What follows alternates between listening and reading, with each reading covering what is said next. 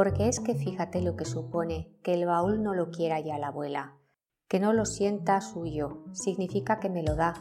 que lo tengo que sentir mío yo, porque de tu padre no voy a esperar que se interese por semejante herencia.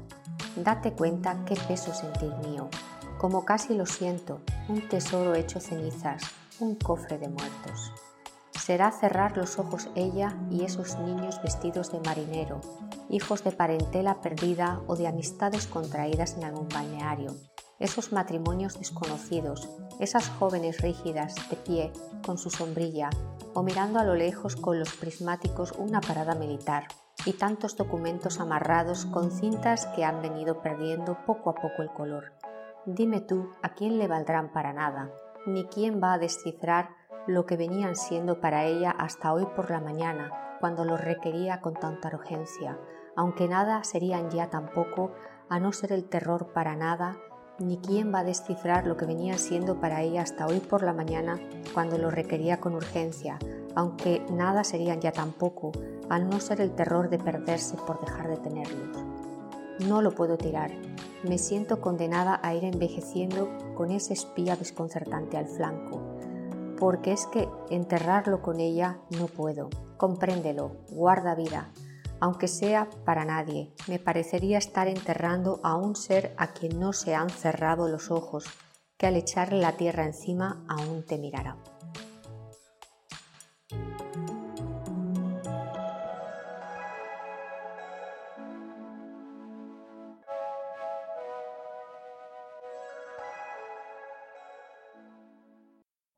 El fragmento que acabamos de escuchar pertenece a la novela de la escritora Carmen Martín Gaite Retaílas, publicada por primera vez en 1974. En la novela de la escritora, nacida en Salamanca en 1925, encontramos los diálogos de los personajes Eulalia y su sobrino Germán, quienes mientras acompañan a su abuela moribunda en sus últimos días, recuerdan su pasado familiar. En este ejercicio de memoria son los objetos el detonante que hace aflorar los recuerdos y las emociones contenidas en ellos. Vemos cómo la abuela se aferra a su baúl, un objeto rutinario que se ha convertido en algo más. Este baúl es parte de su historia al contener, a su vez, objetos como cartas y fotografías que representan momentos trascendentales de su historia. Hoy tenemos el gusto de hablar con la artista valenciana María Amparo Gomar Vidal sobre la relevancia de los objetos en la construcción de memoria. Durante el mes de octubre estaremos presentando en el Instituto la exposición Objetos desaparecidos, una aproximación artística a la cultura material y a los espacios de memoria en el marco de la represión franquista en la localidad de Paterna, en Valencia. La muestra parte del proyecto audiovisual Objectes Desapareguts, en el cual descendientes de víctimas relatan su experiencia con los objetos que estuvieron en contacto con sus deudos y describen y manifiestan, sin rencor alguno, la importancia que tienen estas piezas para ellas. María Amparo, ¿de qué se trata el proyecto? Eh, pues este proyecto pone el foco al, valor para las familias de, los objetos que estuvieron en contacto con las víctimas del franquismo en el contexto de la represión en Paterna. Paterna está al lado de Valencia. Y, bueno, em, varios de estos objetos fueron eh, devueltos o recuperados por las familias justo después del asesinato de, las víctimas, eh, gracias al, enterrador de, ese momento, que era Leoncio Badía, que fue, estuvo activo desde el 39 al 45 y bueno, él, escondía eh, los eh, enseres, eh, los efectos personales, bueno, escondía de forma clandestina los efectos personales de, de las víctimas para, para, que sus familiares que, que, los reclamaran pues se los pudieran llevar y tener no solo un recuerdo de, de ellos, sino que eh, para que se pudieran identificar en algún momento. Lo que pasa que la identificación pues eh, lamentablemente ha venido eh, después de 80 años. Y, y bueno, pues durante, exactamente durante 80 años estos objetos han sido conservados con muchísimo cariño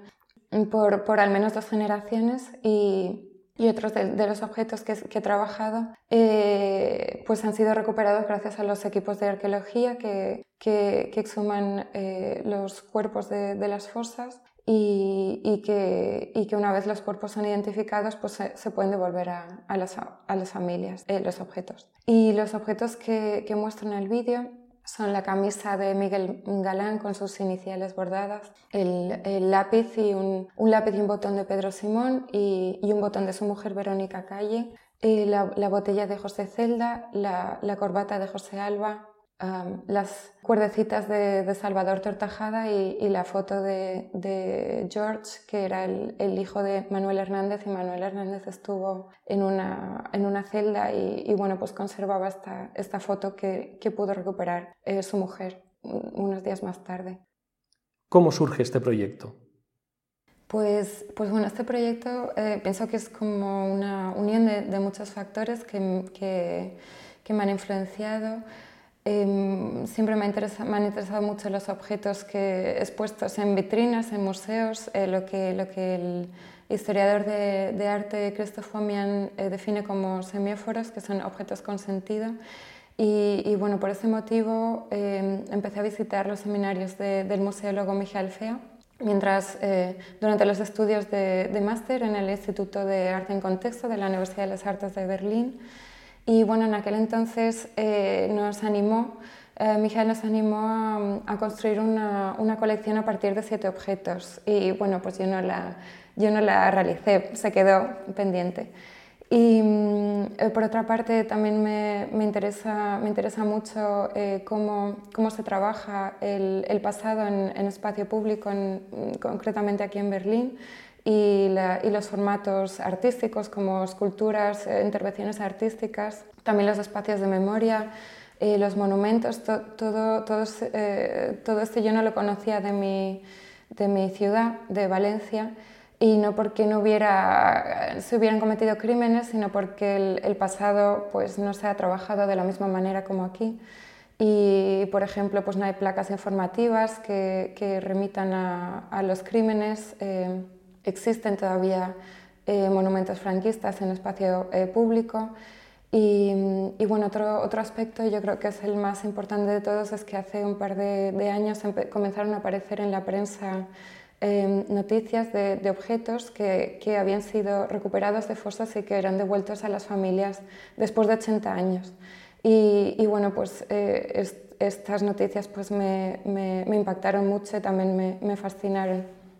Y, bueno, pues comencé a partir de ahí a, investigar y, encontré la, historia de Pepe Cazelda, eh, que fue la primera persona que consiguió, después de ocho años de, impedimentos eh, administrativos en Valencia, eh, consiguió exhumar a su padre y, bueno, pues enterrar su cuerpo junto al cuerpo de su madre. Y esto pasó en, bueno, todo esto es en el contexto de Paterna. Eh, cuando nos referimos a Paterna, pues eh, solemos citar a, al historiador Vicente Gabarda, que, que fue el, el, historiador que, digamos, eh, destapó este crimen. Y él estima que al menos 2.237 personas fueron asesinadas por motivos ideológicos en, en el Terrer, un paraje junto a eh, junto al cementerio de, Paterna. En el cementerio de Paterna hay más de 100 fosas comunes y, bueno, pues a partir de ahí comencé a preguntarme qué, tipo de objetos habían, se habían, recuperado de las fosas y qué historias eh, contenían. ¿Y quiénes son las familiares que han participado en él? Las familiares eh, que han participado en este proyecto son en, en su mayoría nietas eh, pero también está el caso de, Pepica, que es, que es hija directa, y, hay otro caso de una bisnieta que es, que es Laura, y ellas eh, pues cuentan la, la historia y, y, muestran también lo importante que son para ellas conservar estos objetos. ¿Por qué crees que es importante recordar estas historias? Pues pienso que es, que es importante que no, se le, eh, que no se le esconda la historia a la, sociedad y que tampoco se esconda el, dolor y el trauma como una parte de la sociedad eh, ha sufrido. Yo pienso que, que, se debe reconocer públicamente y oficialmente y, y sobre todo para que nuestra democracia sea más estable y queremos y, debemos conocer nuestra historia y estas, eh, estas historias, la historia de, Miguel, José, Verónica, eh, Pedro, Salvador y Manuel, pues eh, son también parte de nuestra historia. Y como estamos viendo, pues en algún momento viene, viene toda esta verdad desde, desde, la, desde la tierra y, y, nos, y nos emociona y también nos, nos indigna porque se, se ha sido escondida. Y, aunque, no tengamos, eh, aunque algunos de, nosotras no tengamos eh, familiares en, eh, en, fosas comunes, pues, pues también nos impacta. Y mm, yo lamentablemente todo esto no lo, no lo conocí en, la escuela eh, sino que la mayoría, o sea, yo he aprendido más de la historia de, de mi país de, de origen eh, pues en, en, otro país que es, que es Alemania. Y, y, bueno, estos objetos son, eh, digamos, como un aviso para, para, nosotras, porque nos cuentan lo que pasó y como, y como dijo Primo Levi, si, si ya ha pasado, pues puede volver a pasar. ¿Cómo ha sido la recepción del proyecto? Pues en Valencia yo, creo que, tuvo bastante resonancia, salen en las noticias de la, de la, prensa, de la prensa local, de los medios locales, en, en Apunt y en Apunt Radio, y también en, en las noticias de, medios como La Sexta. Y, y bueno, pues eh, gracias a esto, pues tanto las familias como yo tuvimos la oportunidad y el, el espacio de contar eh, sobre el proyecto y, y, sobre las historias que, eh, de, de sus familiares. Lo que me llevo de, esta, de, de este trabajo es una, una experiencia preciosa, el haber podido conocer a, a, las familias y que me hayan confiado sus, sus historias y, y todas las personas maravillosas y asociaciones y profesionales eh, maravillosos que, que, me han acompañado y, y, me han apoyado y me han ayudado durante todo el proceso, de todo el desarrollo del proyecto. Y, y bueno, aprovecho para, para agradecer eh, al Instituto Cervantes de Berlín eh, todo, el, apoyo. Y también me gustaría agradecer a, a, a las personas que, que han participado en, el proyecto, Daniel Galán, Laura Martín, Pepi Cacelda, María José Sánchez, Raquel Gil y, Emilia Hernández, a los equipos de arqueología, al, al, equipo de arqueología eh, Arqueoantro, a todo el equipo que, que, dirige Miguel Mezquida y Alex Calpe, al, al grupo, de, al grupo Paleolab eh, que dirigen Elisa Prosper y Manuel eh, Polo, a, a Acabé Patrimonio Cultural, especialmente a Victoria Domínguez y a la restauradora Tona Zalvidea y, y, bueno, y también eh, especialmente a la plataforma de familiares de víctimas de fuerzas del franquismo de Paterna.